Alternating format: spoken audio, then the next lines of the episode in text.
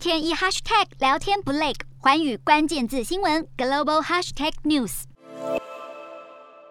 俄罗斯体坛再收到坏消息，由于俄国总统普丁挥军乌克兰，欧洲足球总会最新宣布将禁止俄国参加欧洲足总下个赛季主办的各项赛事，包括欧洲冠军联赛以及欧足总欧洲联赛等，直到另行通知。此外，俄国申请主办2028年与2032年的欧洲联赛也遭到拒绝。欧洲足总表示，申请国家应该确保自身行为不会导致欧洲足球名誉扫地。而也对俄国发动战争祭出惩罚的，还有四大满贯赛之一的英国温布顿网球锦标赛。具有百年历史的温网，在四月底就决定，今年要禁止俄国和白俄罗斯选手参赛。受影响的球星包括目前世界排名高居第二的俄国常人梅德韦夫，他在年初的澳网与西班牙球星蛮牛。纳达尔激战超过五个小时才遗憾落败，温网的决定让当今网坛三巨头之一的蛮牛有话要说。塞尔维亚球王乔科维奇则是认为这项决定太疯狂。不过弃拍从军的乌克兰网球退役好手斯塔霍斯基做出反击，他表示乌克兰球员无法回家，乌克兰人无辜送命，难道这就公平吗？乌俄战争似乎也在体坛掀起一股战火。